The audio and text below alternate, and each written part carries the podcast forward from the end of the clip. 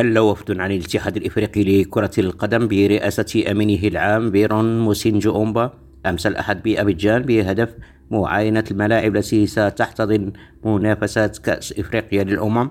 الكان 2023 المزمع تنظيمها شهر يناير وفبراير 2024 وأوضح بلاغ للاتحاد أوردته وكالة الأنباء الإيفوارية أن هذه المهمة الأولى هذا العام للأمين العام للاتحاد الإفريقي لكرة القدم ستقوده على التوالي إلى كل من بواكي اليوم الاثنين لزيارة الملاعب والمنشآت المتعلقة بتنظيم المنافسة وإلى كوروغو غدا الثلاثاء وياموسوكرو الأربعاء ثم سان بيدرو الخميس.